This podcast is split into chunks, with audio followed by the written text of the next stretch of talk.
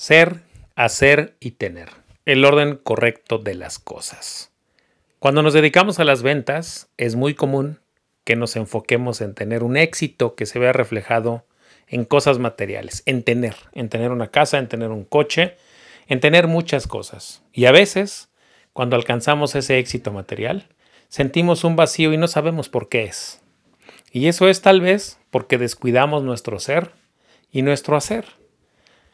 Es por eso que el día de hoy te traje a un coach espiritual que nos va a hablar de la importancia de poner atención en el ser, en el hacer y en el tener al momento de vender. Comenzamos. Esto es Ventas 2020 con el señor de los seguros, Eloy López.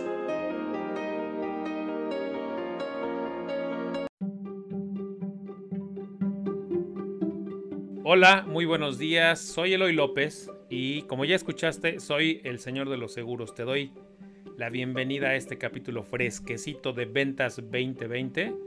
Ya estamos llegando al final de lo que será Ventas 2020 este 2020 y como lo prometido es deuda, hoy tengo conmigo un gran invitado que es primero mi amigo y al mismo tiempo ha sido mi coach espiritual.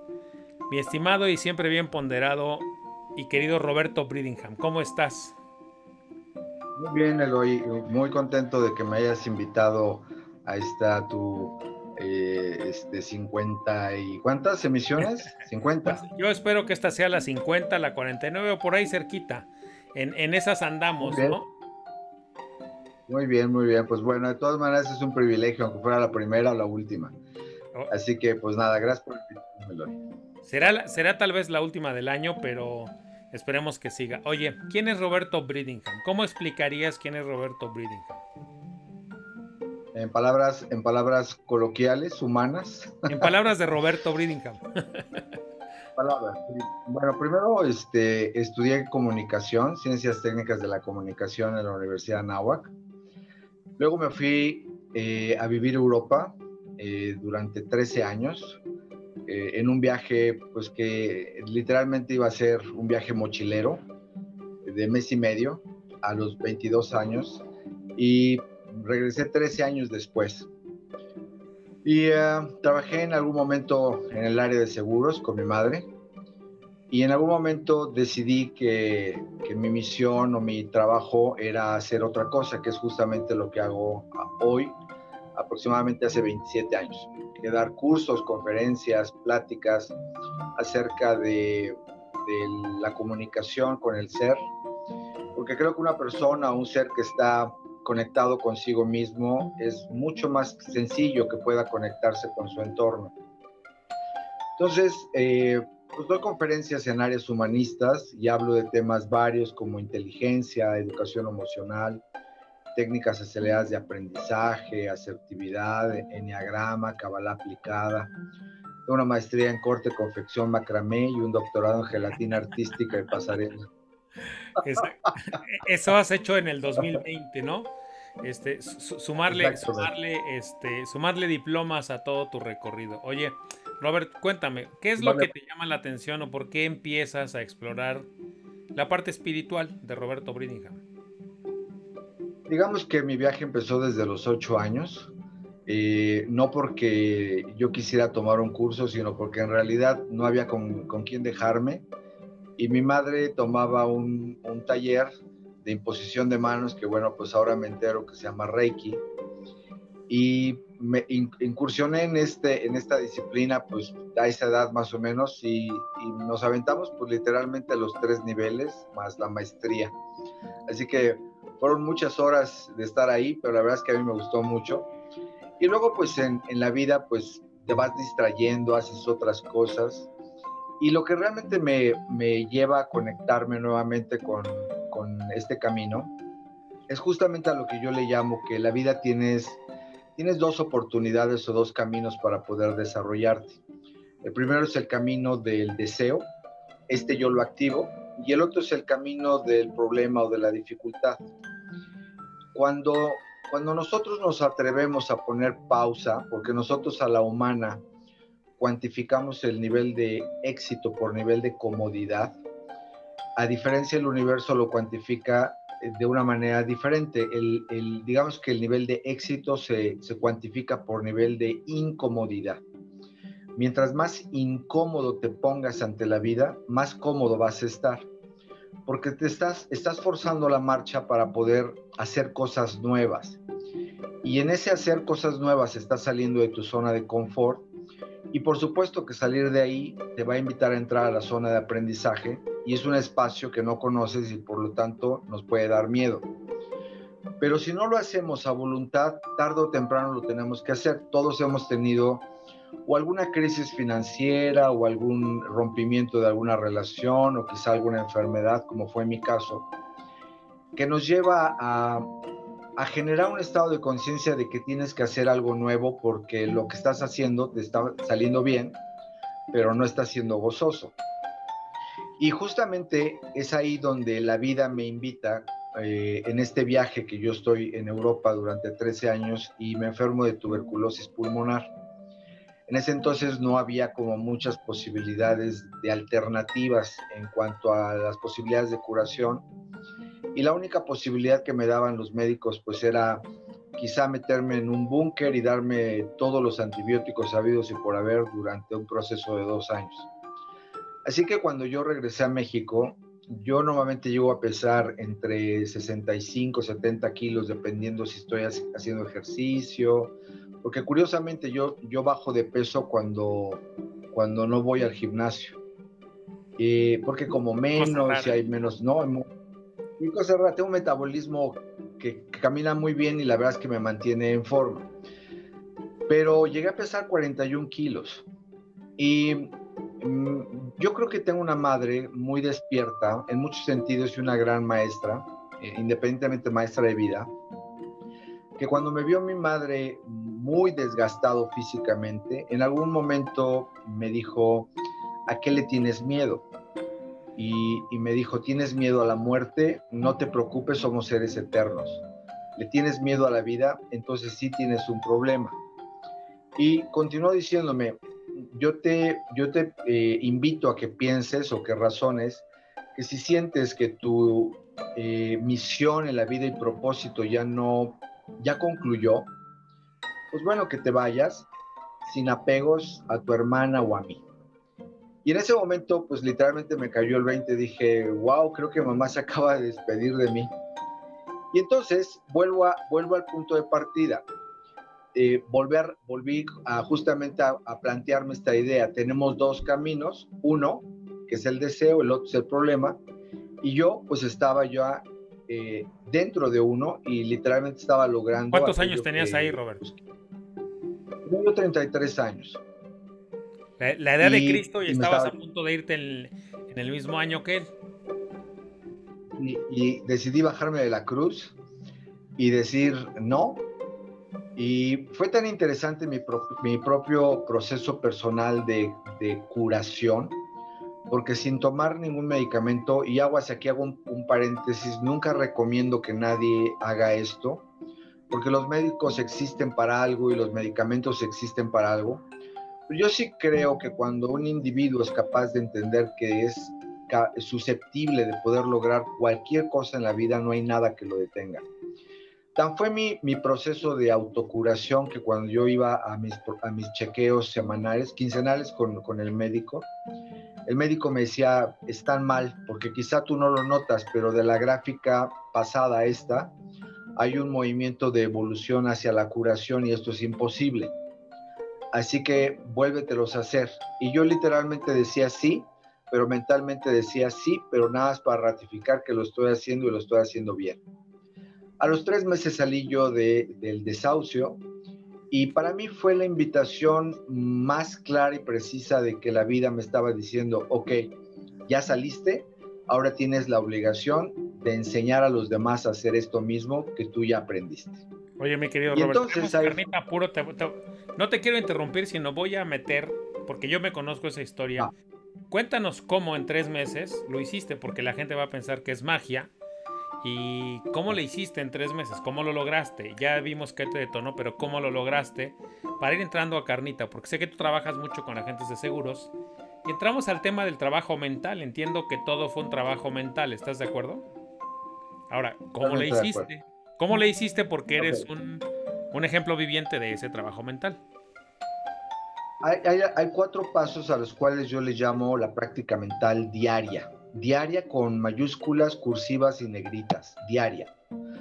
¿Por qué? Porque en este mar de pensamientos que nosotros podemos tener, que según los, los, los que saben, puede oscilar entre 60 mil y 120 mil pensamientos por día, solamente nosotros estamos conscientes de un muy pequeño porcentaje que oscila entre el 2 y el 5%, dependiendo del especialista que está hablando.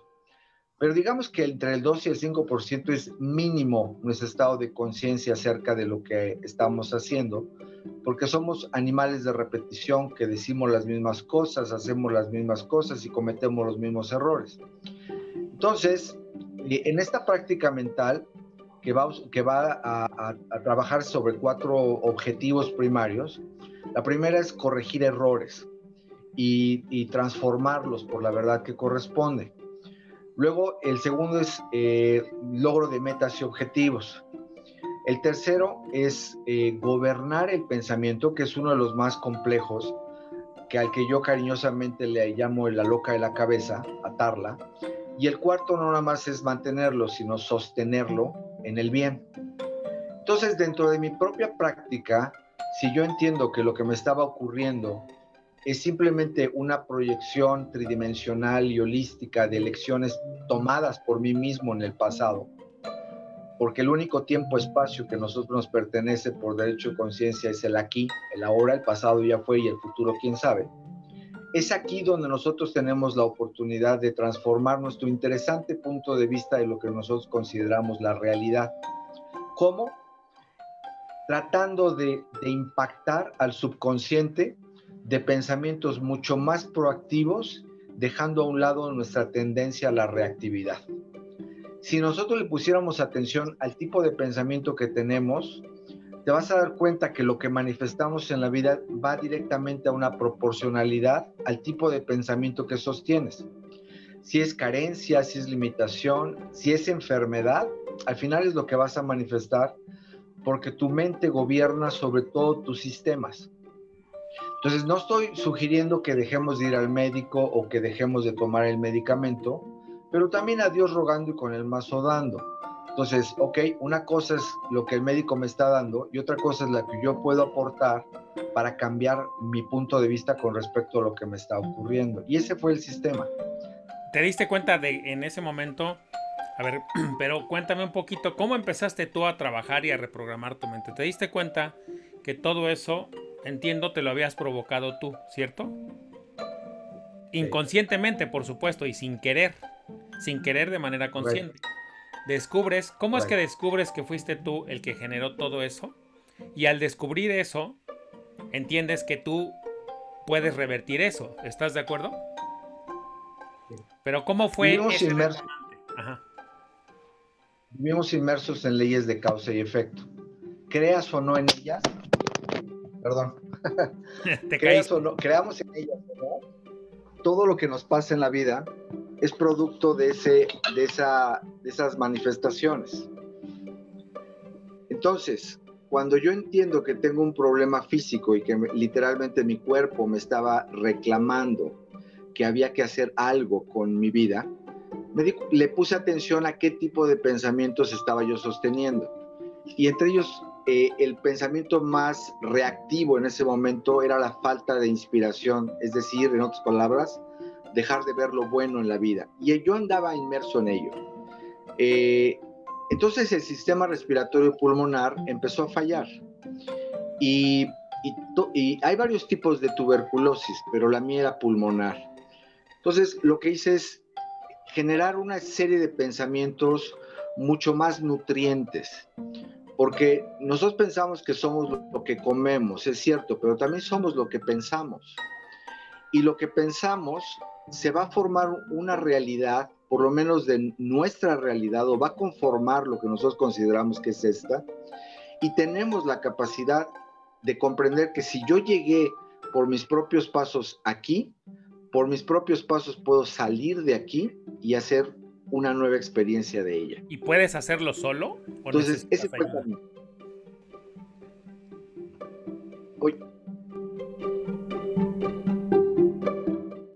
Mi querido Robert, antes de que se nos cortara la comunicación un poco bruscamente, sí, te preguntaba yo que te diste cuenta que había que cambiar tus pensamientos, que tú descubriste algo importantísimo, que es que tú habías, tú te habías llevado hasta ahí de una manera inconsciente, con tus propios pensamientos, que tú habías sido la causa de esa tuberculosis. Y entonces decides reprogramarte. Te estaba preguntando yo que si esa reprogramación mental fue por ti mismo o buscaste algún tipo de ayuda o cuál fue el medio que te ayudó a en tres meses reprogramar tu mente y revertir esa este, enfermedad.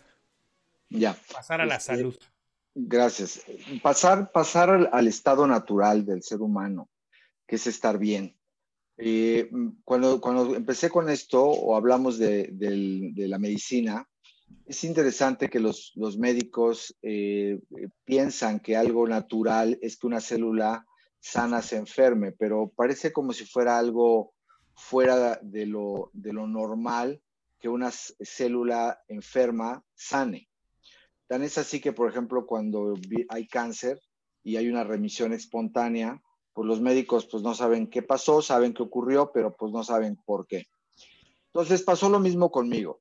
Este, en cuanto me di cuenta yo que tenía yo un, síntomas, porque al final el cuerpo no se enferma, sino nada más somatiza o expresa lo que estamos pensando, eh, me apoyé muchísimo en lo, que, en lo que mi madre de alguna u otra manera me enseñó a lo largo de la vida, que es eh, cambiar nuestra forma de, pensar para volvernos mucho más lineales y concordantes tanto con lo que pensamos como con lo que expresamos, sentimos y en consecuencia con lo que hacemos. Entonces, eh, a, esta, a esto que de lo que te estoy hablando se le llama práctica mental, tema del cual estábamos hablando anteriormente. Y esa, esa eh, eh, práctica es literalmente tan sencilla que, que, que, nos parecería hasta, hasta tonto. Pero todo lo que nosotros hemos aprendido en la vida ha sido por una repetición. Aprendimos a caminar, aprendimos a comer, aprendimos a leer, aprendimos a escribir, aprendimos a hablar. Entonces, cuando nosotros nos podemos repetir una idea que incluso está científicamente comprobado por más de 21 días, generas no nada más un cambio o un hábito, sino a nivel neuronal generas nuevas conexiones sinápticas y caminos neuronales. Ahora, no estoy hablando de un pensamiento aislado, no nada más es decir, estoy sano y tan tan, ya la hice y lo sostengo durante 21 días, sino verdaderamente se tiene que volver un trabajo de una insistencia y de una persistencia hasta hacer que todo tu sistema se dé cuenta de que estás en un proceso de corrección de algo que te está ocurriendo para poder transformar eso que estás generando como una realidad. Así, no sé si quedó clara la idea. Sí, pero lo que a mí me interesa saber, perdón por el pero, me choca esa palabra.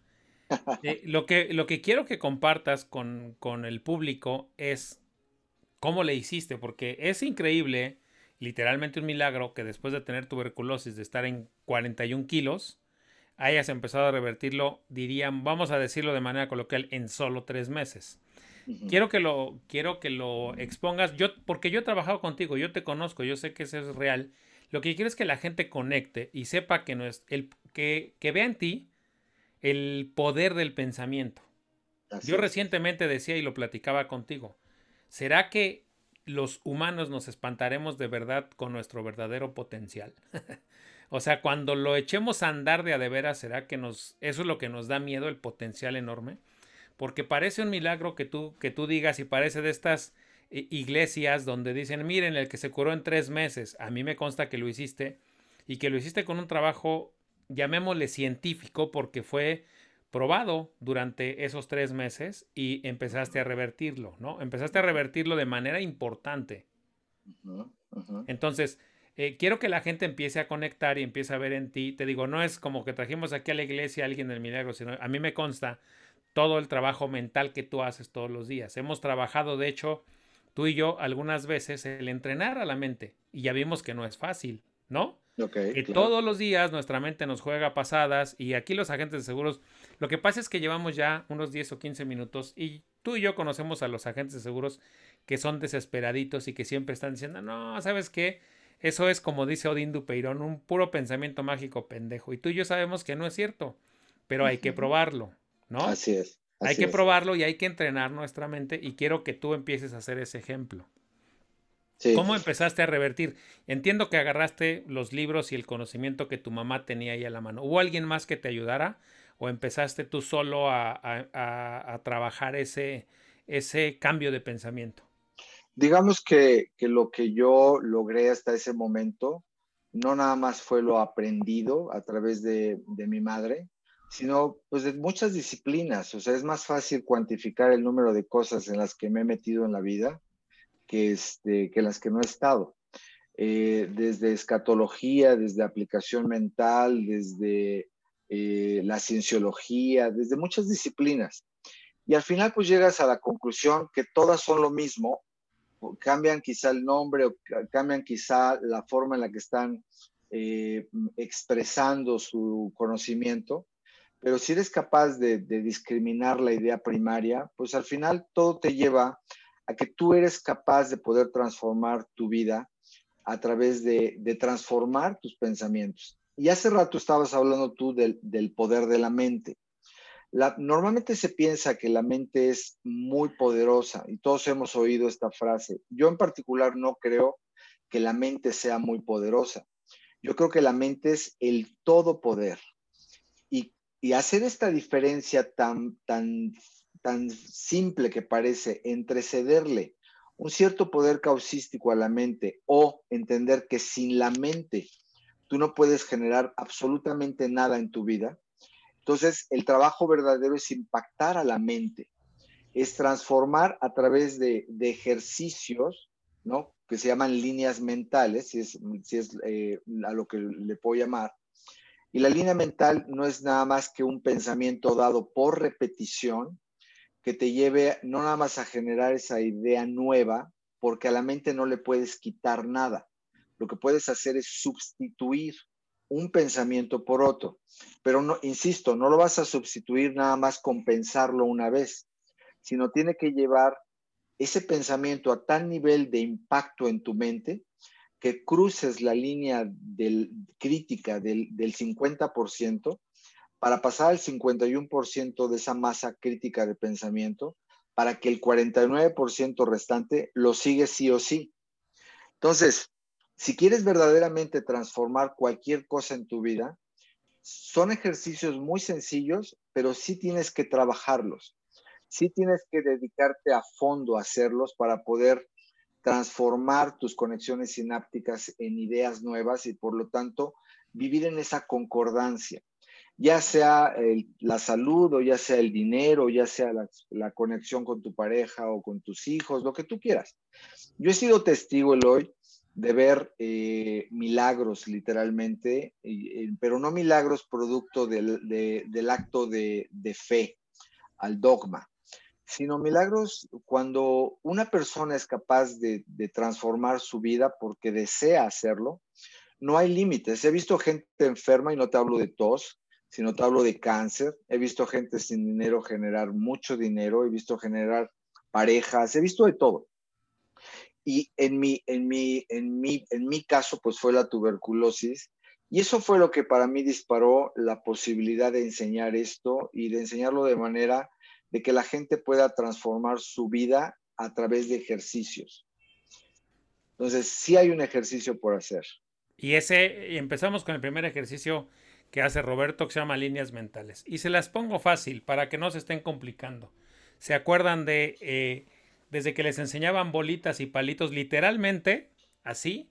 Que les ponían a hacer bolitas y luego 20 planas de palitos y luego 20 de la event. Esos son las líneas mentales. Así, así se programó nuestra mente y así es como Roberto hace la reprogramación de su mente. Nos pide un cuaderno cuando empezamos a trabajar con él y empieza a ayudarnos a desarrollar nuestras propias líneas mentales y todos los días, todos los días es todos los días, hay que escribirlas en ese cuadernito. Así, de fácil y así de difícil. Porque es. es. todos los días. Se van a acordar de lo tedioso que era hacer bolitas, palitos, la A, la B, la C, el 1, el 2 y el 3 se van a acordar de eso, porque si de niños no lo querían hacer, de grandes no lo van a, querer hacer de nuevo.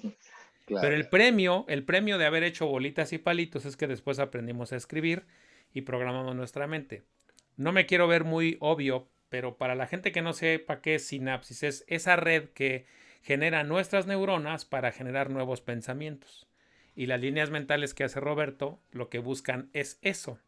Es una cosa práctica y se las platico para que no crean que todo es mágico nada más. Es práctica y la práctica es diaria y diario es el gran reto, porque todos los días la mente nos juega nos juega pasadas, vamos a llamarle así mi Robert, ¿no?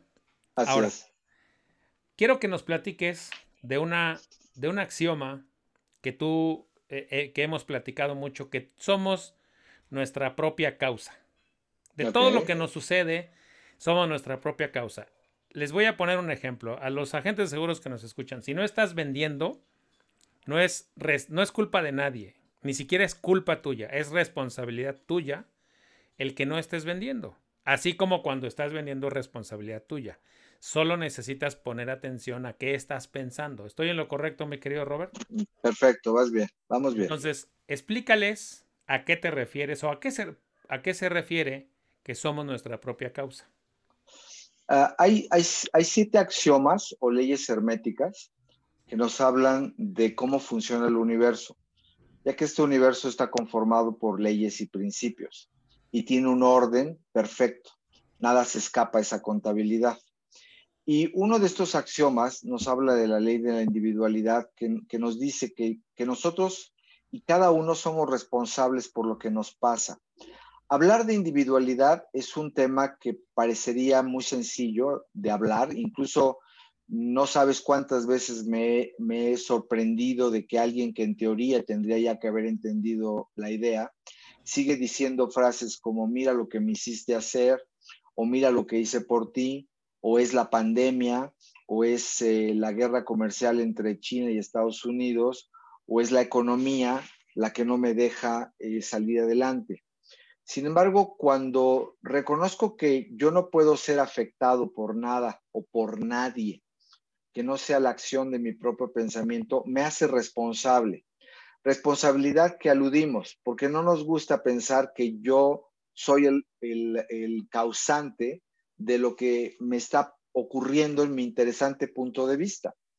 Entonces, cuando cuando nosotros asumimos la responsabilidad y comprendemos que por nuestros propios medios llegamos a donde estamos, también por nuestros propios medios podemos salir de ahí cuando dejamos de buscar el responsables en los demás. Normalmente nos gusta encontrar culpables, incluyéndonos. Quizás sí hay responsables, pero el responsable eres tú siempre. Entonces, yo soy mi propia causa, es comprender que todo lo bueno o todo lo malo que me esté pasando, en, términos eh, de experiencias en la vida, son producto de cosas que yo estoy haciendo. Y como dijiste tú hace rato, nadie en su sano juicio buscaría hacerse un daño a sabiendas de que le va a resultar en eso. Pero nuestro pensamiento reactivo nos lleva justamente a, esos caminitos neuronales de los que estábamos comentando, que son repeticiones de ideas una y otra vez y otra vez y otra vez. Entonces, aprender que yo soy mi propia causa, primeramente te va a empoderar y en, segundo plano te va, te va a invitar a no andar eh, responsabilizando a nadie y tomar nuevas ideas.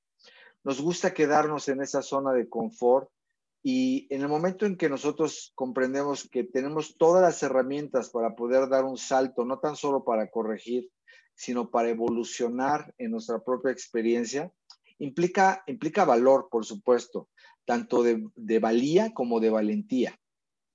Entonces, esa es la propuesta más sencilla. Eh, el, saber que puedes transformar tu vida sí o sí, siempre y cuando quieras porque hay muchas personas que desean cambiar su vida, pero no están ni dispuestas ni disponibles a hacerlas.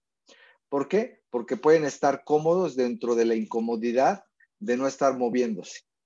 Entonces, justamente ser nuestra propia causa es, es saber que en mí está toda la posibilidad de hacer cosas nuevas siempre y cuando yo lo quiera hacer.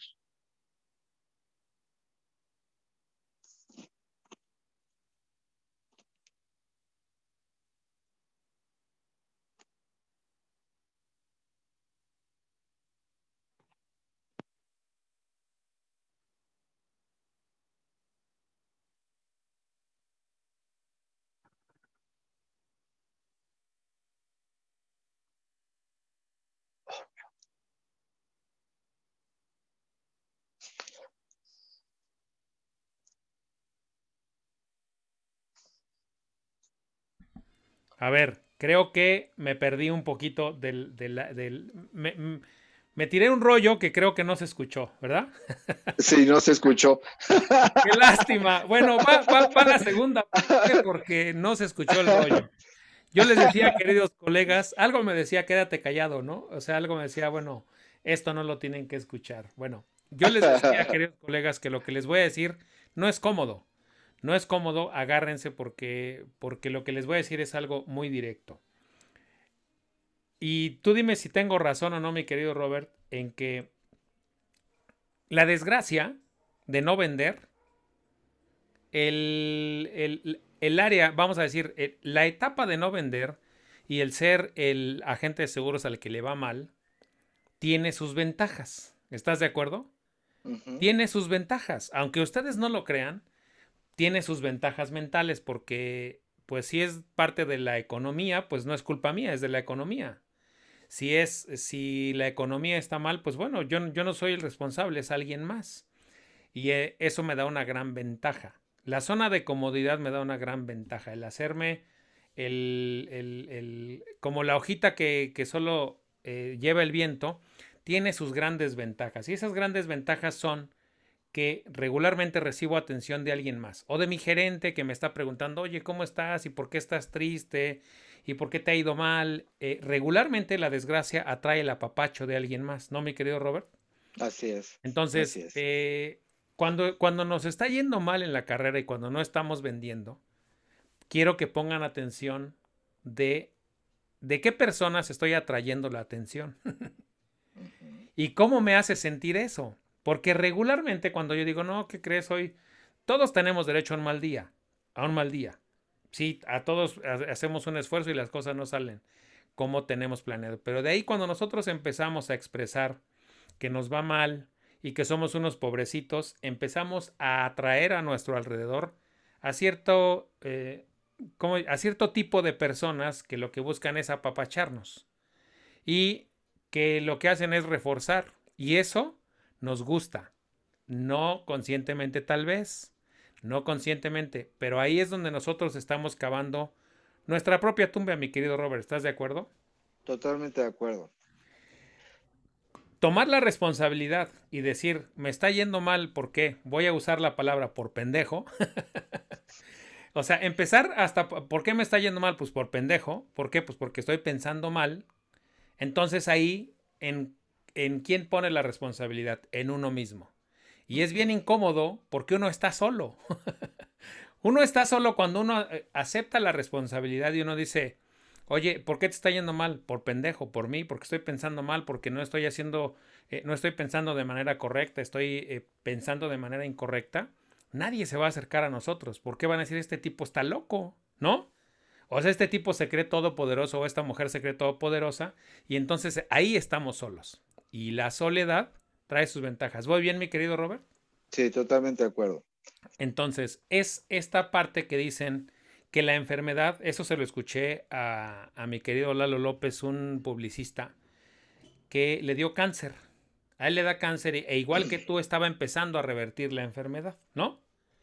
Y entonces, dentro de todo el trabajo que él estaba haciendo, estaba haciendo un trabajo mental como el tuyo, y me decía Lalo que él se había dado cuenta que la enfermedad, le dejan una tarea en el trabajo mental que estaban haciendo y entonces le dejan un día, le preguntan, oye, verás una carta de 10 ventajas que te trajo tu enfermedad.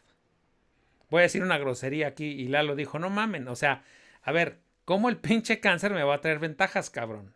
Y entonces dice Lalo que se sorprendió porque no solo salieron 10, salieron 20 cosas, porque dice, pues ahora me ponían atención mi mujer, mis hijos, mis amigos, este, y eso se sentía muy padre. Entonces, quiero que vayan entendiendo, vayan entendiendo que si nos está yendo mal, vamos a ponerle mal por ponerle un, o sea, que no estamos obteniendo los resultados sementes que queremos, los responsables somos nosotros. Dejemos de hacernos los pobrecitos. Porque vamos a atraer gente que en lugar de ayudarnos a salir de ahí, nos va a dejar ahí. Y nosotros vamos a empezar a darle el poder a otras personas y a otras causas. ¿Cierto, mi querido Robert? Sí. Cuando, cuando, cuando estamos hablando, por ejemplo, de, de atracción, sin que suene esto a magia, sí, la vida es mágica, pero sin que suene a magia, eh, cuando nosotros estamos eh, eh, haciendo cosas y, pensándolas y por lo tanto jalando no tan solo esas experiencias a nuestra vida, es porque muy desde el subconsciente estamos buscando una recompensa. Justamente lo que, lo que hablabas, alguien se podrá recompensar de algún beneficio de no tener dinero, de estar enfermo, de quizá querer tener una pareja pero no obtenerla. De una u otra manera sí, porque incluso la enfermedad la hemos usado de muchas formas. La hemos usado como, como manera de atraer eh, eh, situaciones, a manera de cuidados, de moda incluso. Eh, no es lo mismo tener unos lentes Calvin Klein que a lo mejor unos que te compras en la óptica de la esquina de tu casa. Entonces, todo en la vida tenemos que, saber que está gestado por una razón primaria, que a veces no nos damos cuenta de esas razones, pero están ahí porque nuestro, nuestro sistema nos lleva a querer recuperar esa información a través de las emociones gestadas. Por ejemplo, yo, un ejemplo mío, yo puedo, eh, eh, me reconozco que soy alguien muy generoso, sí, soy muy generoso, pero si le quito este, este velo de amor a mi generosidad, y no es que sea siempre, pero en ocasiones así ocurre, me doy cuenta que mi acto de generosidad es simplemente porque como yo te estoy dando, entonces yo tengo la capacidad de gobernarte. Entonces, si lo vemos así, ya no está siendo pues tan lineal la idea de, de la generosidad. Otro ejemplo mío, yo tiendo a ser muy puntual extremadamente puntual. ¿Por qué? Porque de niño viví la impuntualidad. Pero yo llego puntual no porque haya entendido que el tiempo es una herramienta y la uso a mi favor, sino para llegar y decir, llegaste tarde. Entonces, cuando no somos, claro. Para achacarnos a los demás. claro, cuando, cuando somos capaces de ser honestos de lo que estamos haciendo, te vas a dar cuenta que incluso el no vender o el traer tres pesos en la bolsa o estar enfermo de cáncer te genera un beneficio. Por, por muy cucho que sea, pero te va a generar un beneficio. Entonces, la pregunta no es eso, porque bueno o malo no existe. Bueno o malo nada más es una calificación que nosotros los humanos le damos a las cosas. La pregunta más importante es, ¿verdaderamente eso que estás viviendo, el traer tres pesos en la bolsa hoy, es nada meramente circunstancial? pero traes tres pesos en la bolsa desde hace seis meses, traes una enfermedad de la economía. La pregunta sería, ¿estás contento con eso? ¿Te sientes satisfecho? ¿Te sientes autorrealizado? Porque si no es el caso, pues entonces tendrías que hacer algo. Y no nada más es el pensamiento, porque aquí lo estamos manejando con el pensamiento. Y como tú estás hablando francés antiguo, pues yo también lo voy a hablar. Habría que aplicar el gerundio, ando, chingándole. Es decir, ¿no? estoy pensando positivamente y estoy pensando en riqueza, me parece suficiente y bien, ¿de acuerdo? Pero no es suficiente pararte en Mariano Escobedo y presidente Mazarik y cruzarte los pies en flor de loto y decir, soy abundante, soy abundante, soy abundante. No dudo que vaya a pasar cosas que sean concordantes esa abundancia, pero papacito, muévete, haz algo, porque entre la causa y el efecto, pues hay una chingada acción. Entonces, exacto, exacto. Entonces, deja de ser el pensamiento pendejo mexicano para convertirse en el pensamiento proactivo del individuo exitoso que piensa como tal y actúa como tal y vive como tal y come como tal y respira como tal y se viste como tal y vive donde tiene que vivir. No vive en Ciudad Azteca, sino vive en Lomas de Besares y no trae un bochito, sino trae un Audi A7. ¿Me explico? Sí. Y, no por, y no por decir que o la casa de Lomas de Besares o el auto sea el reflejo de tu riqueza, porque a veces podríamos tener tremendo auto y no tener para comer. No, hablamos de no tener éxitos de vez en cuando, sino tener éxitos donde quiera que tú vayas, porque el éxito va contigo. Pero para eso tú tienes que saber que llevas ese disfraz, que llevas esa capacidad de saberte que el éxito es parte de tu vida y que tienes la oportunidad de poder manifestarlo y gestarlo en cualquier área de ellas. Robert, dime una cosa. Yo he sostenido, y lo sabes, que cualquiera podemos tener éxito, del tamaño que sea. Solo es cosa de que entendamos que eso es lo que queremos, porque a veces nos ponemos a tener éxito eh, buscando replicar a alguien que tiene un éxito que ni siquiera me hace feliz a mí, ¿no? Entonces, lo primero y lo más difícil, si podríamos llamarle difícil o lo más complejo, es primero saber qué es lo que yo quiero y qué es lo que para mí es el éxito y primero pintarlo de colores y como hemos trabajado contigo en los vision boards. O sea, primero es qué es lo que yo quiero. Si yo quiero un Mercedes, como tú dijiste, si yo quiero vivir en Lomas de Besares y te trae un Audi y eso para mí es el éxito, está bien. Ve por él, ah, eh, eso te va a hacer feliz.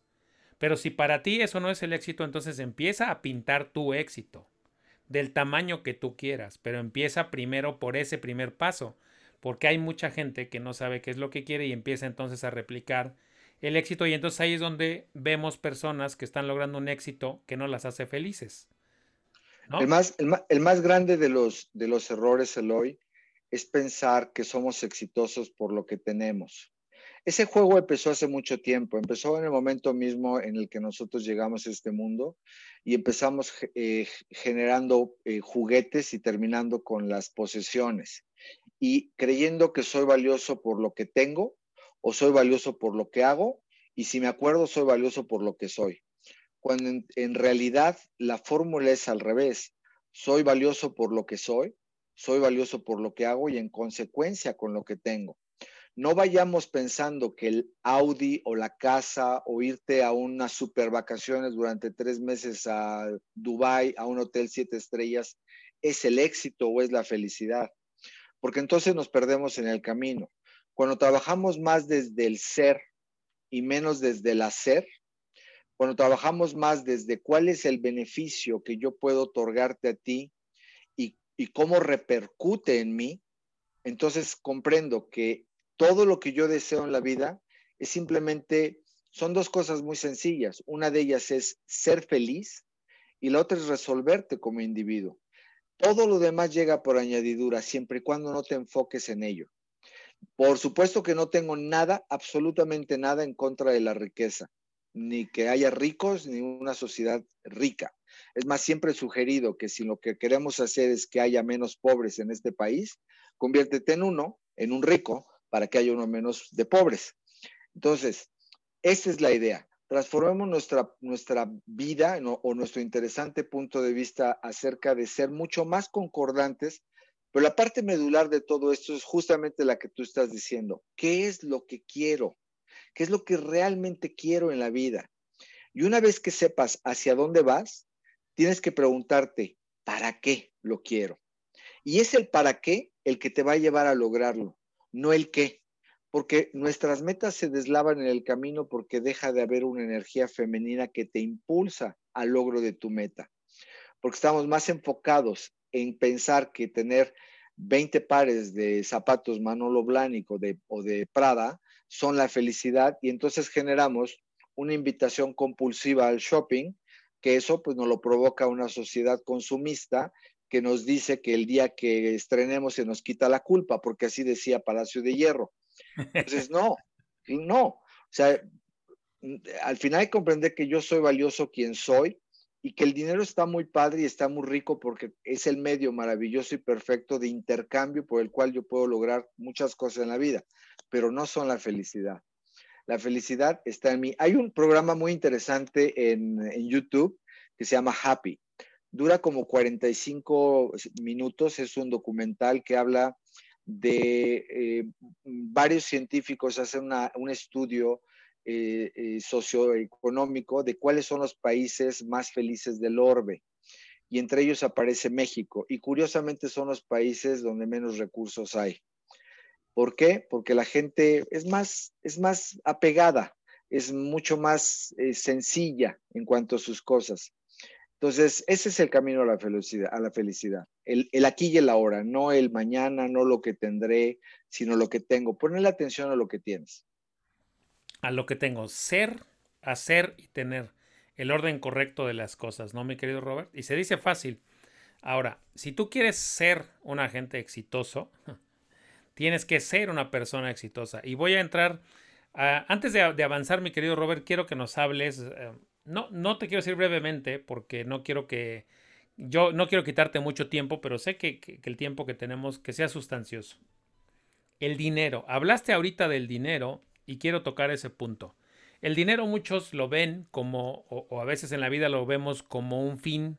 Quiero ganar tanto, quiero vender tanto, y lo veo como un fin, y entonces de repente parece que el dinero se convierte en mi enemigo cuando llega, ¿no? Porque entonces me empieza a volver este, muy obsesivo, muy todo. Tú tienes un, has hecho sesiones en tu Facebook Live de el dinero, el dinero como energía. Cuando nosotros vemos el dinero como un medio, como una energía con la cual podemos conectar las veces que queramos y generarlo y atraerlo hacia nosotros en la cantidad que queramos, la cosa cambia un poco. Solo que tampoco es fácil manejar la, energía del dinero. ¿Estamos de acuerdo, mi querido Robert? Correcto. ¿Qué puedes decirnos de esa energía llamada dinero? la energía llamada dinero, como cualquier cosa en el universo, es eso, energía e información. El dinero, tú lo llamaste un amigo, pero también para muchos es el enemigo. Para muchas personas el dinero es pecaminoso, el dinero es malo, el dinero mm, no crece en los árboles, tú crees que barro, el dinero. El dinero está lleno de creencias y paradigmas muy erróneas, porque el dinero no es ni bueno ni malo, el dinero es dinero, punto. Y es un medio maravilloso por el cual nosotros podemos obtener cosas, sí, pero el dinero no es la felicidad. La felicidad eres tú, es lo que haces tú. Cuando tú vibras y radias y gozas lo que haces, quitas incluso la idea de que el dinero y tu trabajo es tan feo y tan malo que te pagan por hacerlo. Cuando entiendes que el dinero, que el, tu trabajo es algo que vibras, que irradias, que gozas estar enfrente de un cliente, de verdaderamente ser empático con él y no vas con la idea de cuánto voy a sacar, sino cómo puedo beneficiarte, entonces el dinero se aparece. Y el dinero es esa forma en la que el universo nos compensa por el servicio que nosotros prestamos, cualquier servicio. Mi padre, por ejemplo, era presidente de la Westinghouse, lo que ahora es Philips. Ya te he comentado a ti esto. Y en algún momento dejé yo, quería yo dejar la escuela cuando yo tenía 20 años y mi padre me apoyó en, en la petición. Lo único que me pidió es, me dijo, a mí no me importa si quieres estudiar o no.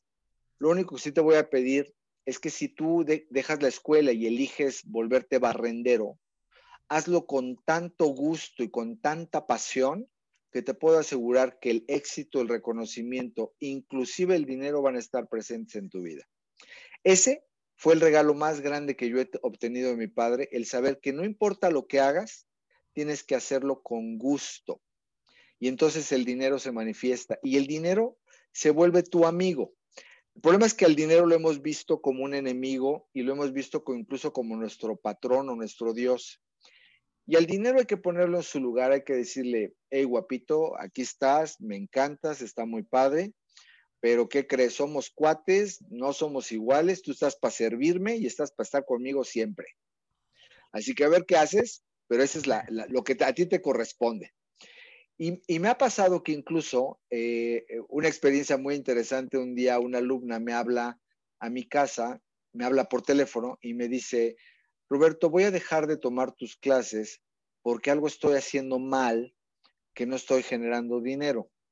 Y le dije, fulanita de tal, vas a dejar de venir a mis clases porque algo estás haciendo bien que no estás generando dinero. Y me dijo, ¿cómo? Y le digo, sí, no importa lo que hagas en la vida, en términos de bueno, malo, gozoso, no, lo que te está pasando en tu vida es producto de lo que tú estás haciendo y lo estás haciendo bien. Así que felicidades, no tienes dinero, bravo.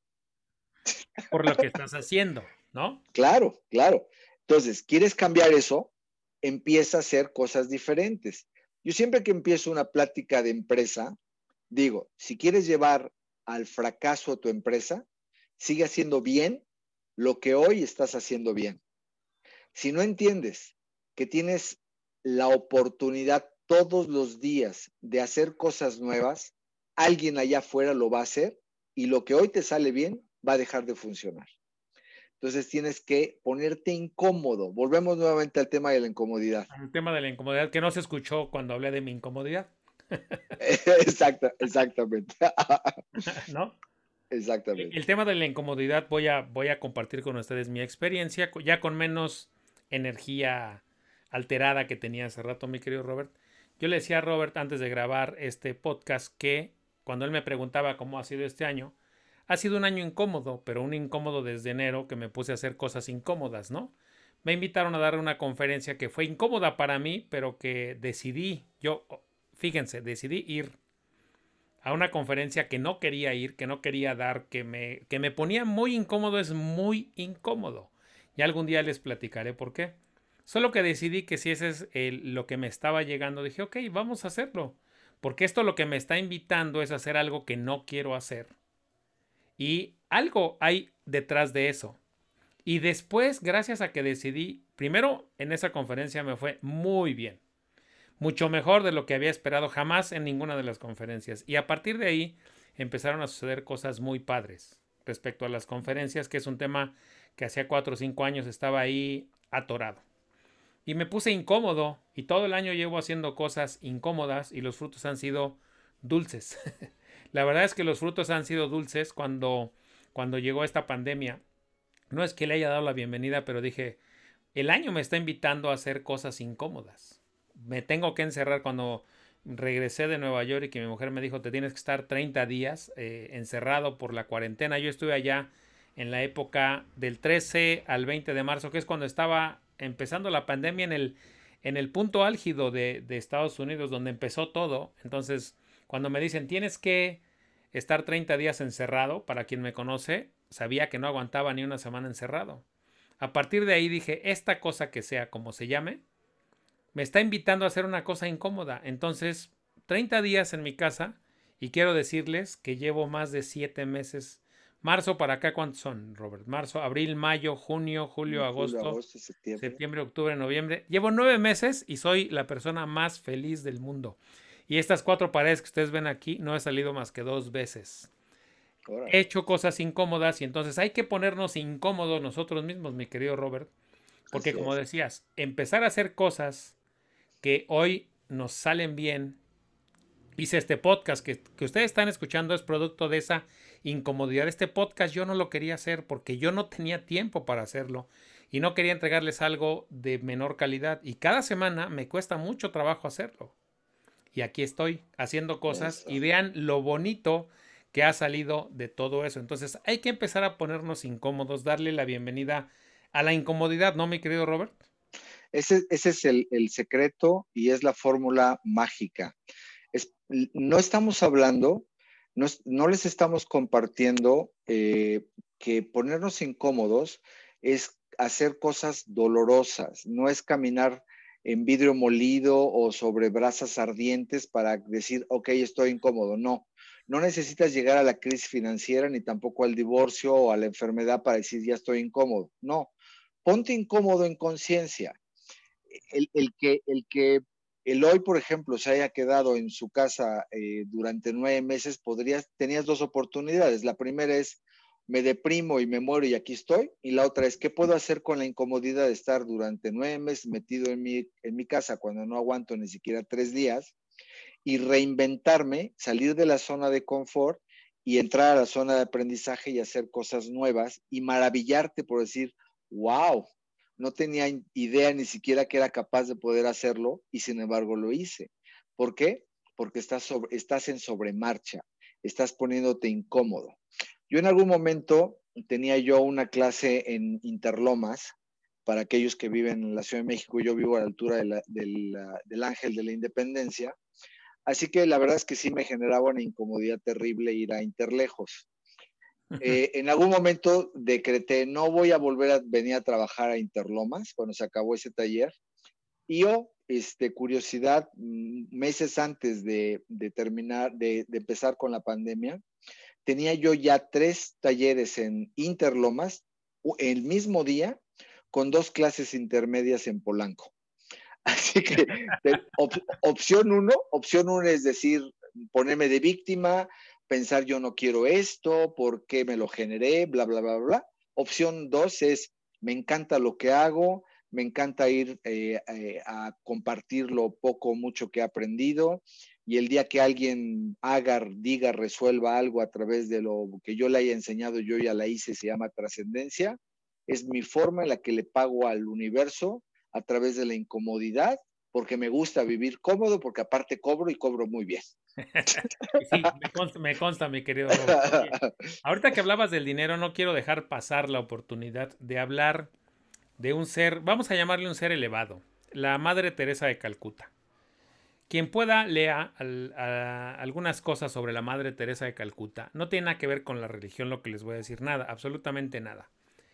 Eh, cuando a la Madre Teresa de Calcuta le preguntaban que de dónde iba a venir el dinero para poner y mantener todos esos lugares y todos esos, eh, no son asilos, ¿cómo se llama lo que ponía la Madre Teresa? Lugares para, para atender enfermos, ¿no? Eh, ella decía, el dinero va a llegar, es lo que menos me preocupa. ¿De dónde el dinero está ahí? decía. He leído varias veces al respecto cuando le, a la Madre Teresa de Calcuta le preguntaban siempre por el dinero. Y dicen que los poderosos del mundo temían, eh, digo temían es que estaban incómodos cuando la Madre Teresa de Calcuta pedía verlos, porque no había manera primero de decirle que no, y ya sabían que no le podían decir que no para recibirla, pero ellos mismos tampoco entendían por qué aún después de estar dispuestos a no dar ni un peso, ella salía con un cheque de millones de dólares. Pero ella agarraba y, cuando le preguntaban, ¿y qué hace? Decía, es que ese dinero solo lo pongo en el lugar a donde va. Ese dinero no es mío, ese es para los demás. Cuenta eh, em, el de los milagros, ¿cómo se llama? El de las zonas erróneas, que se me fue ahorita su nombre. Ah, este, este, eh, Dyer. Ajá, Juan, Dyer, eh, que falleció hace, que, hace unos años recientemente. Yo lo seguía mucho, él habla de la conexión con la fuente y él platicaba una anécdota de la Madre Teresa Calcuta que él coincidió con ella en una estación de radio. Y entonces le preguntan a la Madre Teresa de Calcuta que, que cómo podían ayudarle. Le dicen, oye, vamos a hacer una, una, una, colecta y todo. Y le dice, no, ¿de verdad quieres ayudar? Yo no necesito dinero. Porque lo más fácil es que tú des dinero y des una colecta de dinero. ¿Quieres de verdad ayudar? Y eso véanlo. Tal vez les voy a dejar la liga. Dice, le dice la Madre Teresa de Calcuta al locutor, ¿quieres de verdad ayudar? Tú y tus escuchas, levántense mañana a las 5 de la mañana y vayan a ayudar a una persona que esté durmiendo en la calle y díganle que Dios lo ama. Demuéstrenle que Dios lo ama porque Él no necesita dinero. lo más fácil es llevarle dinero. Llévenle el mensaje de que Dios lo ama. A ver si son capaces. Y dice Juan Dyer que el locutor no se atrevió a dar ese mensaje. Pero que él le cayó al 20 de decir, oye, dar dinero es lo más fácil. Todos creemos que dar dinero para ayudar a los demás es lo más fácil. Y la Madre Teresa de Calcuta siempre dijo, es lo que menos me importa porque el dinero está ahí. Va a llegar cuando tenga que llegar y cuando se necesite y yo solo lo voy a pasar de un lugar a otro. ¿Quieres ayudar? No des dinero. Ve, levántate a las 5 de la mañana, busca a alguien que esté en la calle, ayúdale y dile que Dios lo ama. Y vas a ver lo fácil que es ayudar a alguien. sí, de hecho, de hecho, este, el, cuando nosotros damos dinero a alguien que nos está pidiendo en la calle, habría que preguntarse, hablamos hace rato de, de esos mensajes ocultos, verdaderos, detrás de las acciones que aparentemente son amorosas. Y te vas a dar cuenta que muchas veces damos dinero mm, mm, por, por, por pena, damos dinero por lástima y la lástima lastima, pero más importante, a veces damos dinero por culpa.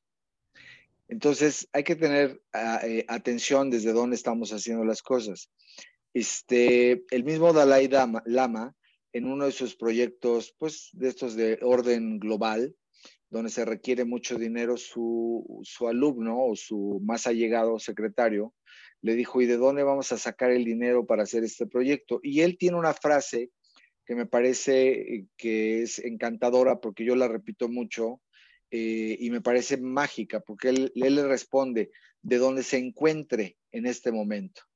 Entonces, es justamente es esta, este acto de fe de, de regresarle a la vida la oportunidad de, de darnos su riqueza, siempre y cuando nosotros estemos siendo susceptibles de rendirnos.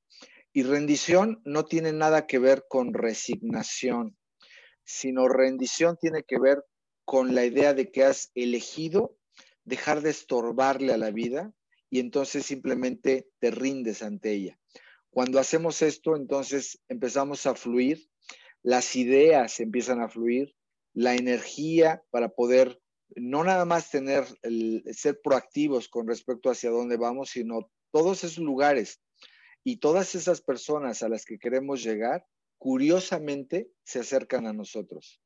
Y entonces se genera la magia, donde el dinero, por supuesto que está presente, pero no como una manifestación primaria, sino como un producto secundario de una acción amorosa.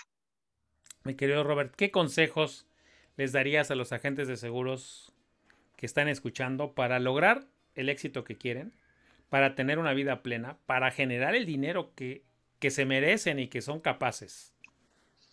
Primeramente, no vuelvan a creer nunca jamás porque hay una idea generalizada en todas las compañías de seguros de que los eh, asesores en esta área tienen que tener verdaderamente una capa protectora ante el rechazo. Y yo me pregunto, si tú sales de tu vida o de tu casa, perdón, creyendo que eres susceptible a ser rechazado, pues obviamente te van a rechazar. Ah, y vas a decir, es la autoprofecía cumplida. ¿Ves? Yo tenía razón, me iban Yo tenía razón, me iban a rechazar. Eso aunado a tu diálogo interno. O sea, ¿me estás pidiendo consejos? Pónganle atención, por favor, a su diálogo interno y se van a dar cuenta que no necesitan enemigos porque con ustedes basta y sobra. ¿no? Ese diálogo interno que te dice, no, Eloy, no eres lo suficientemente bueno, no eres capaz, no eres valioso, ¿para qué vas? Ni te van a comprar. No, esto de los seguros, no, o sea, nada más los fracasados lo hacen. Créanme, no, es bien importante ponerle atención a lo que estamos pensando y ser concordantes con eso que deseamos hacer.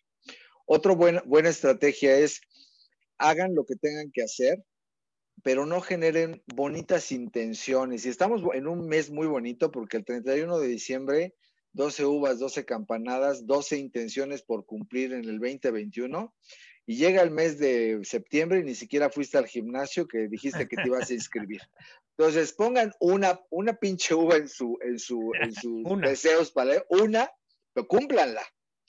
¿Por qué? Porque si no cumples tus deseos, cada vez que te vas al espejo y volvemos a este diálogo interno, si lo hubiera y hubiera subtítulos, diría, no eres lo suficientemente bueno de cumplir con tus objetivos. Loser. ¿Me explico? Sí. Entonces, seamos concordantes. Quiero, quiero algo, órale, sé insistente y persistente hasta el hartazgo, hasta que lo logres, y luego te mueves a otra cosa, pero primero muevo esta y luego me voy por otra.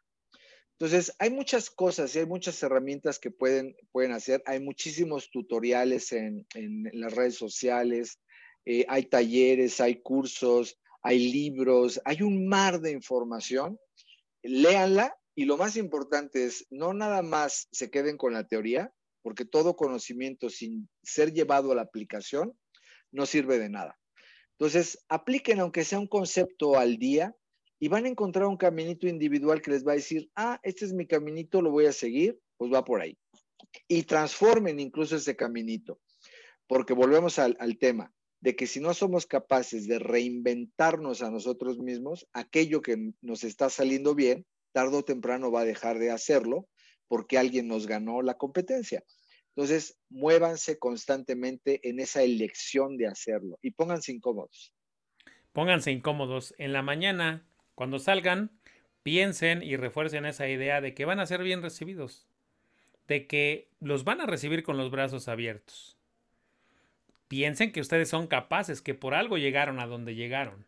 Claro. Y luego, incluso, incluso para que te digan que no, ¿eh? O sea, incluso alguien que te dice no, gracias por lo que estás, eh, lo que estás ofreciendo, es la oportunidad de quitar todos los no gracias que te van a llegar para que lleguen los sí gracias. Entonces, hasta ahí hay un mensaje que hay que aprender. Hasta en el no, ¿cierto, mi querido Robert? Oye, tú tienes cursos y, y, también ayudas a agentes de seguros. ¿Vas a tener algún curso cercano o el año que viene? Cuenta. Sí, bueno, este año eh, para mí, así como para ti, fue un año de, hacer muchos cambios, sobre todo porque para mí lo presencial era muy interesante, muy bonito, era mi zona de confort. Actualmente pues tuve que entrar a las redes sociales y a dar este, conferencias virtuales.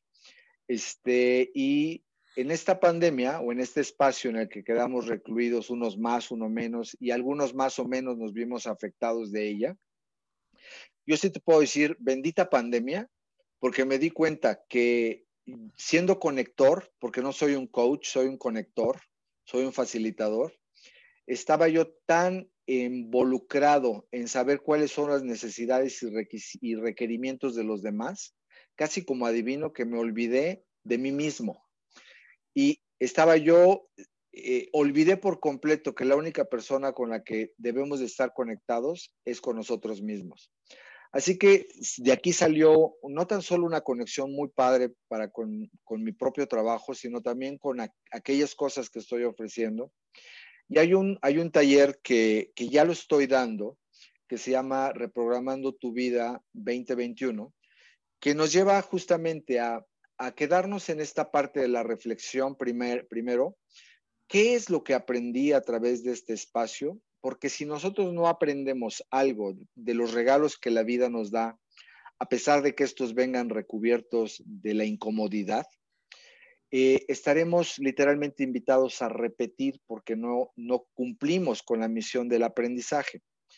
Entonces, este programa te lleva, eh, que dura ocho semanas, una vez por, por, eh, por semana durante una hora y cuarto más o menos. Trabajamos temas como eh, el, ser y la, y la conexión con la nueva normalidad, la energía llamada dinero, eh, la individualidad, etcétera, etcétera, a manera de que no tan solo me, me, me sienta yo bien con, como individuo y me conecte, sino que también pueda aprender a conectarme con los demás y generar metas, eso, cuantificables y objetivos cualificables y no bonitas intenciones. Entonces, en enero empiezo, empiezo taller, ya te mandaré fechas para que me ayudes a compartirlo. Yo sé que tú compartes mucho mi trabajo y lo agradezco. También está Facebook, por ejemplo, todos ¿En dónde, te encuentran en Facebook? Cuenta. Ah, en Facebook. redes. Haz tu eh, aprovecha.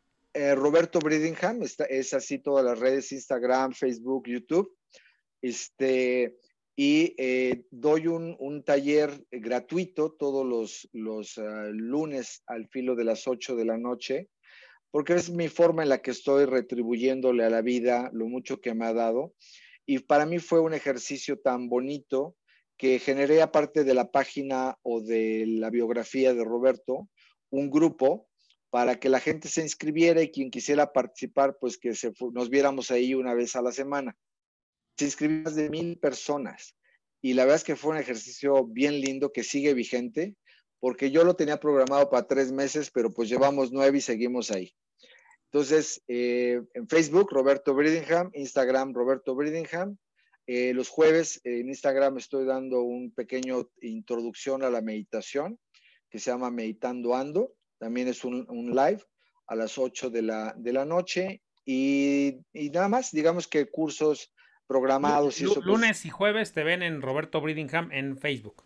En, en, Facebook el, lunes y el jueves en Instagram.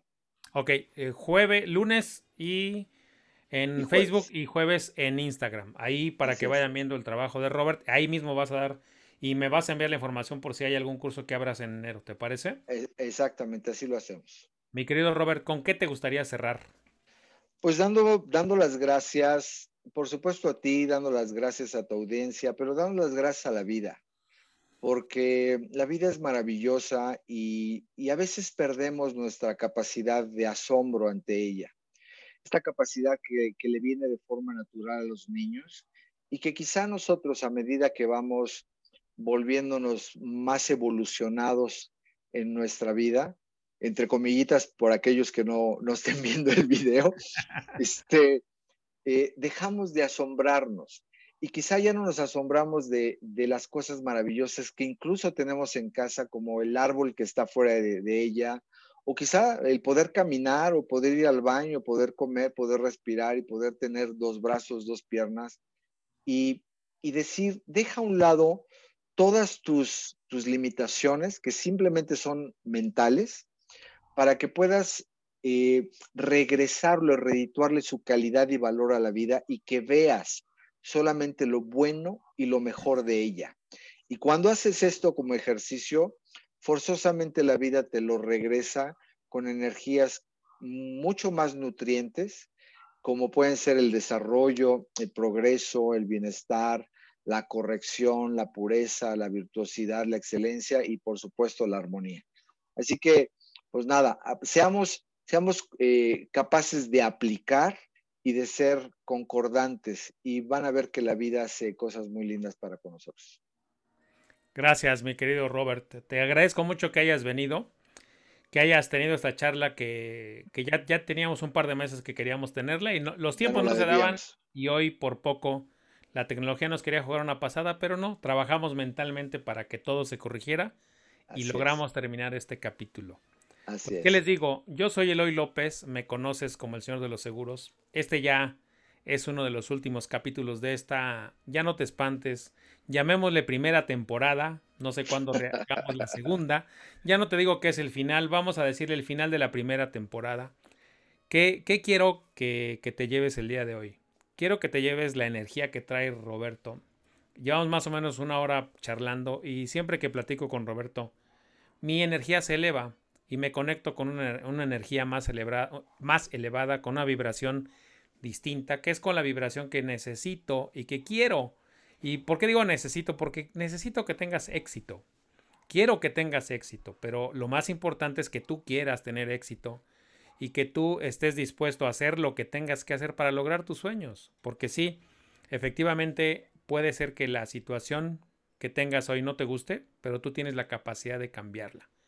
Y que la situación que tengas hoy te guste, que bueno, hay que hacer cosas incómodas para ir por la vida que quieres, para ir por la vida que mereces y para que compartas tus dones con el mundo, porque el universo, Dios, nos ha dado dones, pero no para que nos quedemos con ellos, sino para que los compartas. Y nuestra labor de agente de seguros es una gran, gran labor. Yo no he encontrado una profesión como la nuestra que sea tocar puertas, que te abran, porque tú llevas el bien hacia las familias. Lo que tú estás llevando es el bien a las familias. Estás llevando el bien para que pase lo que pase, esa familia tenga dinero para pagar el hospital, pase lo que pase, tenga la familia dinero por si el proveedor o la proveedora económica mueren.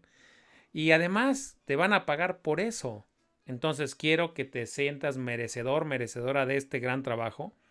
Ser, hacer y tener el orden correcto de las cosas. Que veas al dinero como tu amigo. Que atraigas a la mayor cantidad de dinero posible a tu vida. Y que lo coloques en el lugar correcto donde debe ir como es como tu amigo. Y que lo pases de un lado a otro ¿Quieres viajar a Dubai? Perfecto. No quieres viajar a Dubai, pero quieres viajar a darle la vuelta al mundo, coloca el dinero ahí, atráelo. Quiero que te sientas merecedor de todo eso y bueno, pues qué más te digo, que Dios te bendiga y nos vemos en el siguiente capítulo que no sé cuándo será. Gracias, mi querido Robert. Hermano, muchísimas gracias, gracias a todos ustedes. Feliz Navidad, feliz Año Nuevo y verdaderamente que sea un año lleno de excelencia y de cosas buenas y hagan que ocurra, que ese es el único milagro que podemos hacer. Hagan que ocurra, hagan que ocurra, tienen el poder. Solo es cosa que, que se conecten con él. Así es. Hermanito, muchas gracias. Me dio gusto verte.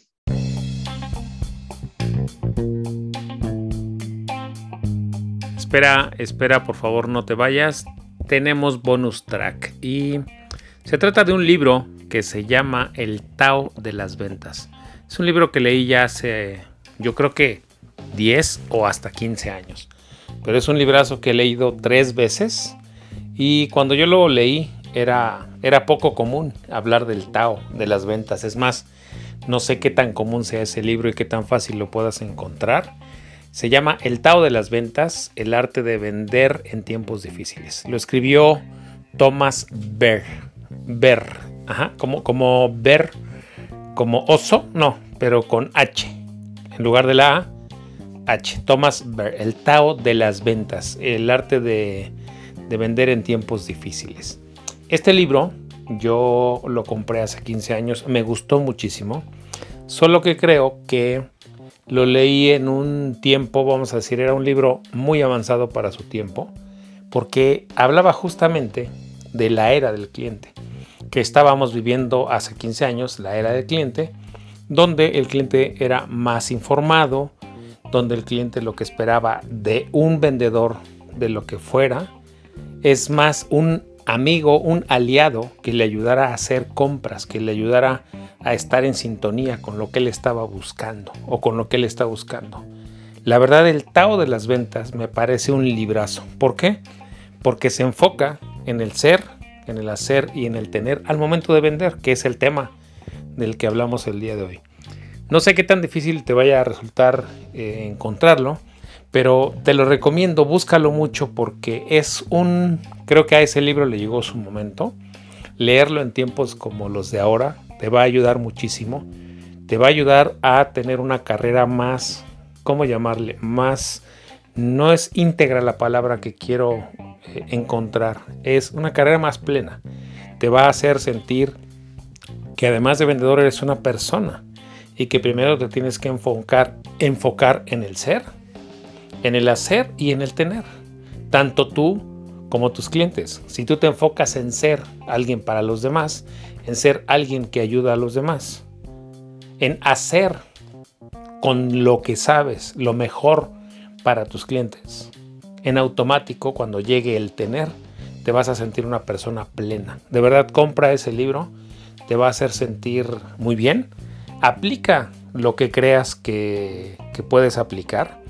¿Y por qué digo que aplica lo que puedas aplicar? Cuando yo lo leí, no sé si fue un error, pero yo intenté aplicar al pie de la letra lo que venía ahí porque para mí es un librazo y me di algunos topes. Me di cuenta que los clientes de ese momento tal vez no estaban preparados y también me di cuenta de una cosa.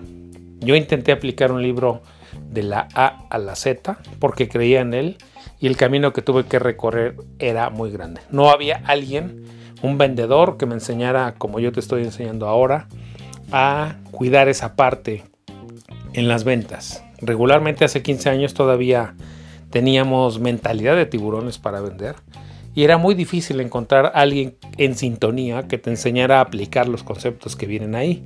Hoy ya no es tan difícil. Todos estos capítulos que has escuchado en este podcast en este año han buscado estar enfocados en eso, en el Tao de las ventas. Entonces, lee ese libro, pero no lo leas una sola vez, léelo varias veces para que puedas ir aplicando un concepto a la vez. Vuélvelo a leer y aplica un segundo concepto y vuélvete experto en el Tao de las ventas. En la medida en la que tú te vuelvas experto en el Tao de las ventas, vas a tener una carrera más plena, más exitosa tus amigos, perdón, tus clientes te van a ver como tu amigo y tú vas a lograr, en lugar de tener clientes, tener amigos. Y al mismo tiempo, vender mucho y tener muchas cosas que quieres lograr. Soy Eloy López, soy el señor de los seguros. Este es el capítulo número 49. 49, estamos a uno de llegar al número 50. Te agradezco que nos escuches mientras estás lavando tus trastes, mientras estás haciendo ejercicio, mientras vas manejando, mientras estás en tu casa. A ti que escuchas este podcast desde las 5 de la mañana, te felicito. ¿Sabes qué? Lo empecé a liberar por ti, que me escuchas desde las 5 de la mañana. ¿Qué haces de este podcast? Esa, vamos a llamarle ese shot de la mañana que te ayuda a los lunes a hacer algo mejor, algo diferente con tu carrera. Y recuerda, yo ya hice mi trabajo, ahora te toca a ti hacer el tuyo. Si aprendiste algo el día de hoy, aplícalo. Si algo de lo que escuchaste en el capítulo del día de hoy con mi querido Roberto Bridingham, quédatelo, hazlo tuyo, súmalo a lo que ya eres, súmalo a lo que ya haces y súmalo a lo que quieres tener más adelante en tu vida. Y recuerda, si este capítulo te gustó y crees que alguien le puede servir, compártelo, no te quedes con él. Y otra cosa, si estás en Apple Podcast, no te vayas sin dejarnos una reseña, porque esa reseña ayuda muchísimo. Y ayuda muchísimo a que este podcast regrese el año que viene, porque mientras más personas lo escuchen, va a ser mejor para todos y me va a inspirar a que regrese en una segunda temporada. Nos falta un último capítulo, me va a dar mucho gusto verte en el último capítulo de este año de este año maravilloso, raro, incómodo, pero de dulces frutos y de dulces cosas para madurar.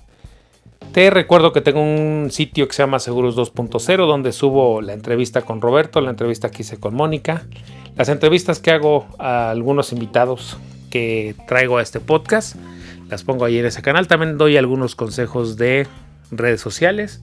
Y hablando de redes sociales, por cierto, en enero ya abrimos tres grupos. Uno el 5, el 8 y el 9 de enero. 5, 8 y 9 de enero son las fechas que abrimos grupos. Ya se están inscribiendo. Solo tenemos 18 lugares, 6 por grupo. Y creo que ya nada más nos deben quedar unos 12. Envía un correo a info arroba previsiónfinanciera.com info arroba previsiónfinanciera.com y Blanca, mi asistente, te enviará toda la información del workshop que ya iniciamos. Ya abrimos fechas para enero, en las fechas que te dije. El primer grupo es el 5, el segundo es el 8 y el tercero inicia el 9. Y son los de enero. No va a haber otras fechas en enero porque el workshop dura tres semanas. Entonces el del 5 será el 5, luego la siguiente semana y luego la otra semana. Y así. Entonces los tres grupos que se abren en la semana del 5 van a estar durante las tres primeras semanas de enero. Entonces, eh, no sé si en febrero vaya a abrir grupos, es probable que sí, pero no creo porque están contratándome algunas conferencias para algunas promotorías y para algunas aseguradoras. Entonces, si has querido tomar mi workshop del poder de las redes sociales para agentes de seguros, este es el momento. Recuerda que el último lo hice aquí en octubre. Entonces ya abrimos en enero. Si quieres suscribir, inscribirte a este, a este workshop del poder de las redes sociales, inscríbete, no pierdas tu lugar. Es un workshop impartido en línea y en vivo por mí. Dura tres horas cada una de las sesiones, dos horas de teoría y una de preguntas y respuestas. No te quedes sin tu lugar, porque luego me están preguntando que cuando abro grupos. Entonces ya abrimos tres nuevos grupos. Adelante, inscríbete. Info arroba previsiónfinanciera.com. También te recuerdo que si quieres que armemos algo de las redes sociales para tu promotoría, eres un promotor o promotora y quieres este, que armemos algo, háblame, contáctame y armamos con todo gusto algo como lo que estamos haciendo con Nadia Eribes en Chihuahua, que vamos el 7 de enero a Chihuahua a hacer un taller con una promotoría de allá de Chihuahua para Seguros Monterrey. Bueno, nos vemos el próximo lunes muy tempranito. Soy Eloy López, soy el Señor de los Seguros. Te deseo una semana súper exitosa, súper, súper exitosa y un cierre de año maravilloso. Cuídate mucho, nos vemos el próximo lunes. Bye.